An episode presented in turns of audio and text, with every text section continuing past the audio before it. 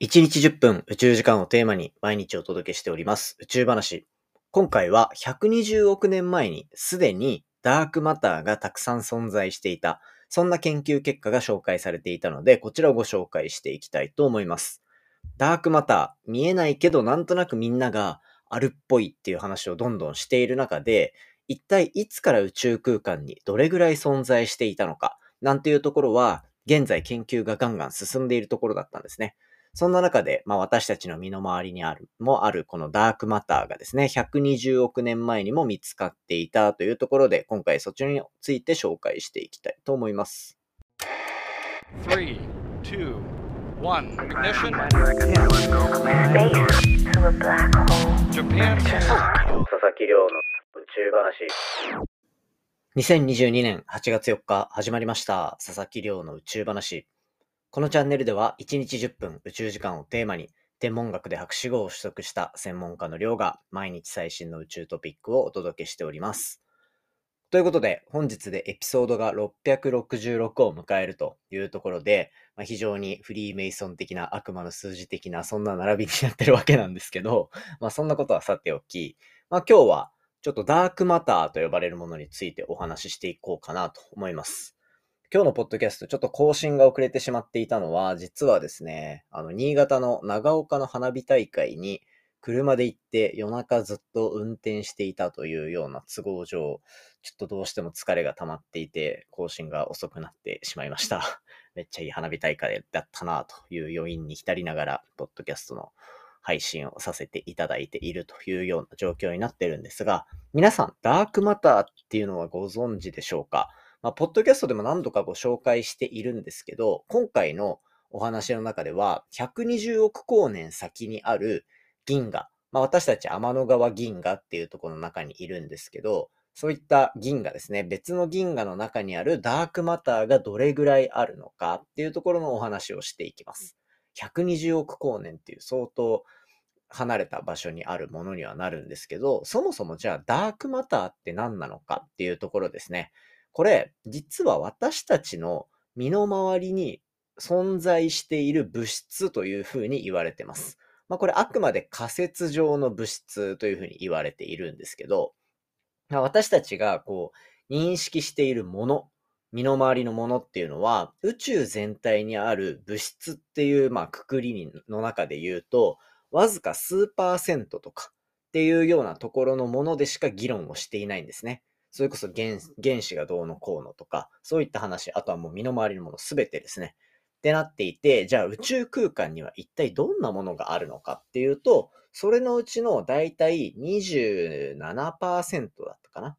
ちょっと数字20何パーセントかっていうところがダークマターと呼ばれるもの。これ仮説上の物質ですね。で、7割近くのものがダークエネルギーと言われるような、まあ、仮説上のもの。まあ、こういったもので満たされているからこそ、宇宙空間っていうのは成り立ってるんじゃないかっていうふうに言われているわけです。で、このダークマターっていうものをどうやって、ま観測していくかというか、その正体が何なのかっていうような研究が実は、こう、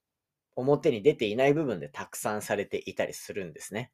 で、まあ、どこから話せばいいのかなと思うんですけど、そもそもダークマター、本当にあるのかないのかよくわからんっていう話は確かにごもっともだと思うんですけど、実際にダークマターがあるだろうっていうところの観測的な証拠がいくつか見つかっているっていうところが実は大きかったりします。どういうことかっていうと、例えば、最初に話した私たちが住むこの天の川銀河と呼ばれるもの。天の川銀河の中にも実はダークマターがたくさん存在していないと、どうもこの回転っていうところがまあ、不自然になってしまう。どういうことかっていうと、こう、渦巻きをぐるぐる巻いているように存在しているこの天の川銀河。で、それの、まあ、円盤の結構縁の方に私たちのこの太陽系っていうのはあるんですけど、その太陽系の、太陽系じゃないや、天の川銀河の内側から外側の星の運動っていうのを、こう、つぶさに観測していってあげると、まあ、それぞれって結局、なんか例えば渦巻きがあったとしたら、内側と外側で物の動き方って絶対に違うじゃないですか。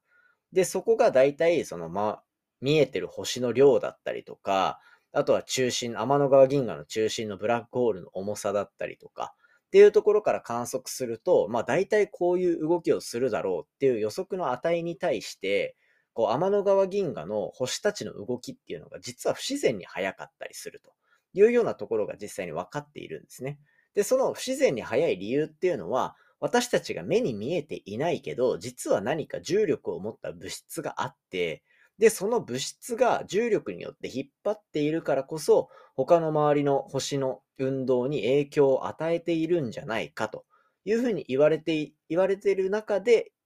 解かれている仮説っていうのがダークマターだったりダークエネルギーって呼ばれるものなんですね。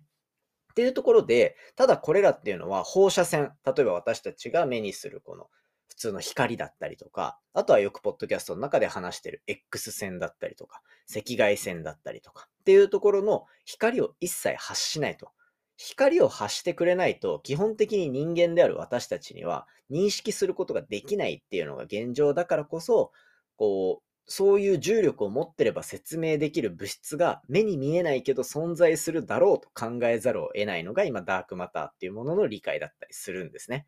そんな中で、じゃあ私たちの周りのその天の川銀河の中にダークマターがあるだけなのか、はたまた宇宙空間にもやっぱりたくさんあるはずだけど、それがどこまで遠くにあって、例えば遠くにあるダークマターっていうのは、どのぐらいの割合で存在しているのかみたいな、そういったところを研究する研究っていうのが実はそんあるんですね。で、今回そういった遠くのダークマターを見つけてあげようっていうような研究が行われて、それの結果、120億光年先にダークマターを発見することに成功したと。で、これどうやって見つけたのか。さっき言ったみたいに、ダークマターと呼ばれるものの特徴は、目に見えないけど重力を持っているという点です。つまり、重力っていうのは、私たちのこう生活を支える上でも非常に重要な重力。例えばブラックホールの周りを見たときに、光っていうのはブラックホールに吸い込まれるって言いますよね。それって何でかっていうと、ブラックホールが非常に重い重力を持っていて、それが引っ張る、重力が引っ張る力が強いから、光がそこに曲げられて吸い込まれていくっていうようなイメージなんですよ。ってことは、これ逆にブラックホールまでたどり着かないけど、ものすごく大きな重力を持った天体でも光を曲げることができますよね。そういった性質を用いて、じゃあ、見えないダークマターが曲げた光の性質っていうのを見てあげようというところで、120億光年先にある銀河を見てあげたんです。そうすると何がわかるかっていうと、パッと見でこう見ている銀河の大きさ、重さっていうところに対して、それより後ろから飛んでくる光っていうところを観測してあげると、その銀河によってどれだけその後ろの天体が飛ばしてきた光が曲げられたか、その銀河の周りの重力で、120億光年先にある銀河の周りの重力によって物がどれ、光がどれぐらい曲げられたかっていうところを観測してあげるっていう、非常にこう、観測精度が上がってきた、そして知見が溜まってきたからこそできるような研究っていうのが今回行われて、その結果、その120億光年先にある銀河っていうところにダークマターが存在しているという結果が明らかになったんですね。まあ、そんな感じで、今現在120億光年先までダークマターがあることが分かり、そこにどれぐらいの密度で物が存在しているのかっていうところもが分かり始めたっていうところだったりするので、今後ダークマターのじゃあ正体が何なのかっていう研究してるチームもありますし、じゃあもっと遠くにダークマターを持っているダークマターがたくさん豊富にある銀河っていうのがあるかもしれない。じゃあそこをこう観測しに行ったら一体どうなってるのかっていうようなところも、どんどんこう研究として明らかになってくるはずなので、そういったところをぜひ皆さんにもご理解していただきたいなと思うので、ポッドキャストでお話ししていければというふうに思っております。まあ、このダークマターっていう話ですね、ちょっと分かりづらい部分あるかと思います。僕も初めて調べた時は正直、うんってなって、何回かそういう銀河とブラダークマターっていう話を聞いて、ああ、なるほどって思うところがあったり、みたいな感じで、まあちょっとずつ理解してきた。僕そんなに頭いい方じゃないので、そうやってゆっくり理解してきた部分があるので、皆さんにもこう、目に見えないけどあるもの、みたいな、そのダークマターに関するお話はですね、繰り返し話していくことで理解していただければなと思ってるので、これからも続報を楽しみにしていただけたらと思います。ということで今回は120億光年先に見つかったダークマターの分布についてのお話をさせていただきました。ということでですね、じゃあ本日の本題は以上とさせていただくので、簡単に近況報告というか、ちょっとお寄せいただいたですね、番組への質問をご紹介していきたいなと思います。昨日放送した8月3日分の放送にいただいたコメントで、なんとですね、過去にもコメントいただいてたんですけど、僕のポッドキャストこれ、11歳の方が見てくれてる、聞いてくれてるというところで、視聴者の幅すごいなっていうところを感心して、ものすごく嬉しいコメントをいくつかいただいてるので、今回ちょっと一つ読み上げさせていただきます。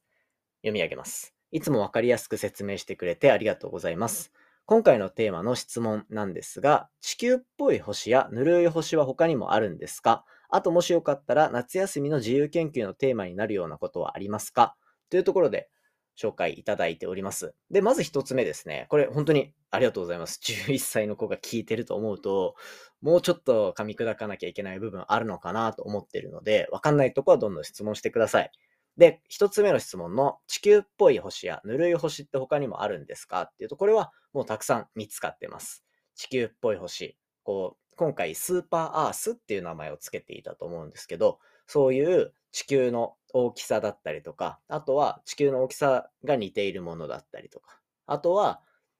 そうですね、こう今回のハビタブルゾーンって呼ばれる生命がいるかもしれないっていうところの距離感で回ってる星っていうのはたくさん見つかってます。あとはぬるい星っていうところも、とそう赤色矮星っていう赤い小さい星っていうのを今回テーマに話したと思うんですけど、宇宙空間には実はそういう天体ってたくさんいて、その周りにたまたま惑星がどんどん見つかっていってるみたいなところだったりするので、たくさんありますっていうのが回答ですかね。で、あともしよかったら夏休みの自由研究のテーマになりそうなことっていう話があったんですけど、これ結構いろいろあるんじゃないかなと思うんですよね。例えば、まあ一番いいのは、太陽系の惑星について全部調べてみるっていうのも一つ面白いかなっていう。太陽系の惑星の中には、本当に超巨大な木星みたいな惑星があったり、あとは逆にものすごく早く自転している。自転って自分で回ってる星ですね。そういったものがあったり、で、あとは何だろうな。それぞれが太陽からどれぐらい離れてるから、どれぐらいの温度になってるみたいな、そういった温度のランキングとか、大きさのランキングとか作ったらめっちゃ面白いんじゃないかなっていうふうのはちょっと思いました。あとは、国際宇宙ステーションの動き方をちょっと調べてみるだったりとか、8月の半ばに確か流星群があるんですよね。ペルセウス座流星群だったかな。そういった流星群がどうやって起きるのかっていうところを下調べして、実際に流星群見てみて、どこからどういう風な、あとは1時間あたりどれぐらい見つかったみたいな、そんな調べ方をしてまとめたらすごいいい自由研究になるんじゃないかなって思いました。なんかこの中で気になることがあって、もっと聞きたいなみたいな、あったらまたコメントくれたら嬉しいです。いや、もう11歳の子にはもう一生聞いてもらうポッドキャストにしてもらおうと 勝手に思ってはいるんですけど、まあこんな感じでね、いただいたコメントだったりとか、質問とかにはどんどん答えていきたいなと思ってるので、皆さんもぜひコメントいただけたら嬉しいです。ということで今回以上とさせていただきます。今回の話も面白いなと思ったら、お手元の Spotify アプリでフォロー、そしてフォローボタンの横にあるレビューよろしくお願いいたします。番組の感想や宇宙に関する質問については、Twitter のハッシュタグ宇宙話、または Spotify のアプリから Q&A コーナーでどんどんお寄せいただけたら嬉しいです。それではまた明日お会いしましょう。さようなら。